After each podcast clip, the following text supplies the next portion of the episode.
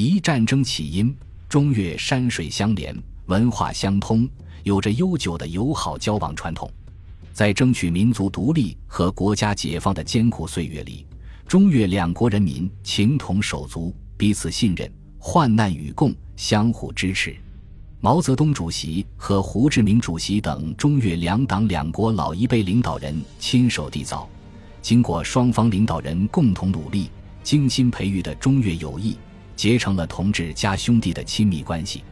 在越南人民抗法、抗美救国战争时期，中国对越南进行了全面无私的援助，付出了巨大的代价。但是，抗美救国战争结束以后，越南当局视有为敌，把中国看成他推行侵略、扩张政策的重大障碍，因而走上了反华仇华、全面恶化中越关系的道路。他们不断在中越边境制造纠纷和流血事件，蚕食中国领土。中越边境的领土争端由来已久，原因比较复杂，争执分歧可分为三大块级：一千三百五十三公里的陆地边界线、北部湾划分和南沙群岛。中越陆地边界于一八八七年由越南当时的法国殖民统治和清政府划定，这个条约曾于一八九五年增补。按照这两套文件。中越陆地边界上共立了三百块界碑，由于当时的条件限制，可以想象立碑并不是很严谨的。加上后来因战乱稍有修缮，界碑被挪动、被损毁的情况相当严重。在一九五七年至一九五九年间，两党曾经达成协议，承认现有边界，维持现状，搁置争议。越南统一之后，领土争端顿起。第二类是北部湾的划分。一八八七年的条约有非常模糊的一界定，造成双方理解差异。为了说清楚近海岛屿的归属，当时的谈判者用红笔匆忙接触画了一条线，一直往南至察具岛东端。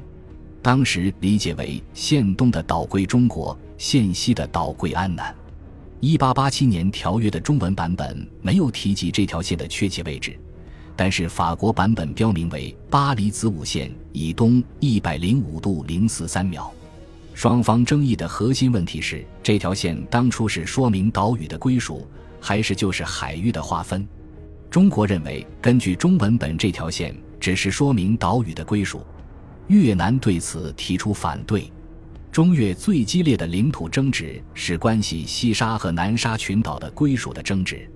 西沙群岛位于中国海南岛以西南三百公里处，离越南岘港约四百公里。南沙群岛则距西沙河西共近千公里，总共有一百三十五个小岛。这些小岛本身没有什么价值，关键是小岛扼守几条重要国际航线，战略地位极为重要。一九七四年一月，中国从南越政权手中夺回西沙群岛。当时北越政府并没有公开抨击这次行动，但是他们认为这个行动有趁火打劫、先发制人的嫌疑。有未经证实的报告说，北越政府向中国政府递交了一份感谢协助收回西沙群岛的函。在西沙之战后，南越政府立即派兵占了南沙六个岛，并宣布另外十一个岛也是越南领土，属于越南的扶绥省。在西贡线落后。北越军队立即接管了上述各岛，除了中国和越南对一些岛屿的归属有争议外，菲律宾和台湾也宣称对这些岛有主权。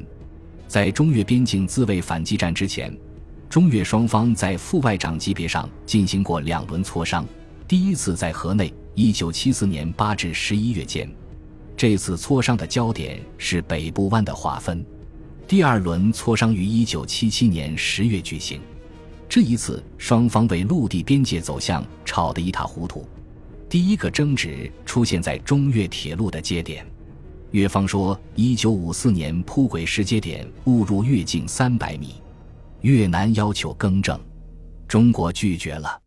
类似的问题出现在输油管道的接点上，河流的走向上，边境居民之间发生了暴力冲突。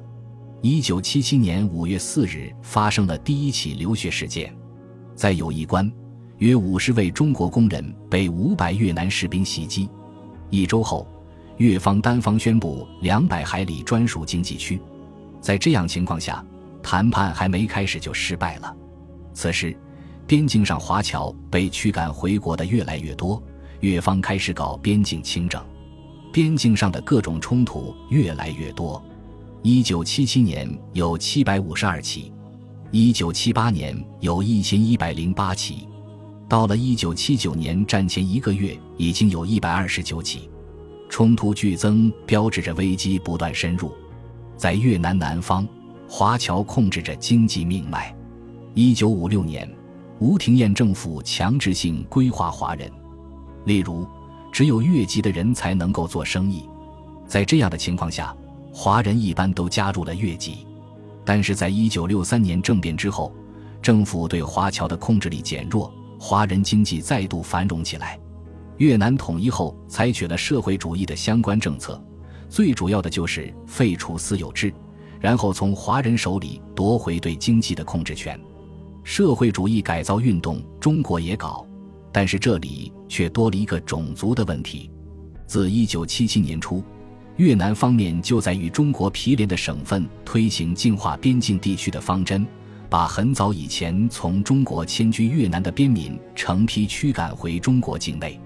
同年十月，越方即开始在越南西北地区的黄连山、莱州、山罗等省驱赶华侨，以后又逐步扩展到大批驱赶越南北方各地的华侨。中国政府为此曾一再劝告越南政府采取措施。制止驱赶华侨的行动，维护中越友谊。但是，越南方面非但不听劝告，反而在全国范围内制造了更为严重的排华事件。成千上万的华侨被越方从陆路运至金越边境的老街、同登、芒街等地，然后赶回中国。一九七八年三月前，中国政府已三次秘密召回越南政府，抗议越南迫害华人。但是无济于事，越南武装人员肆无忌惮地进入华人住宅，没收所有财产。一九七八年三月二十三日，越南正式宣布废除私有，一夜之间，所有华人华侨的财产被洗劫一空。六月二十九日，越南加入京沪会。一九七八年，越南以一个亚洲国家的身份，很特别地加入了以东欧苏联卫星国组成的京沪会。由于越南方面不断加强排华，被驱赶回国的难侨急剧增加，突然给中国在财政和物资上造成了很大的困难和负担。中国政府按照保护华侨利益、扶助回国的华侨的惯政策，需要立即对被越南驱赶回国的大批难侨做妥善的安置。为此，中国政府不得不作出决定，撤销部分援越成套设备项目。以便抽出这部分资金和物资，用来安置被驱赶回来的难侨的生产和生活。七月三日，中国断绝了所有的援越项目，并召回了八百八十名援越专家。七月二十八日，中越间所有谈判无疾而终。十一月三日，苏越正式签署友好和平条约。该条约的第六款，这一款的内容如下。签约双方保证在涉及双方重要利益的所有国际问题上保持磋商。如果任一方受到攻击，双方应立即协力消除攻击一方，采取合适和有效的办法来确保两国的安全和和平。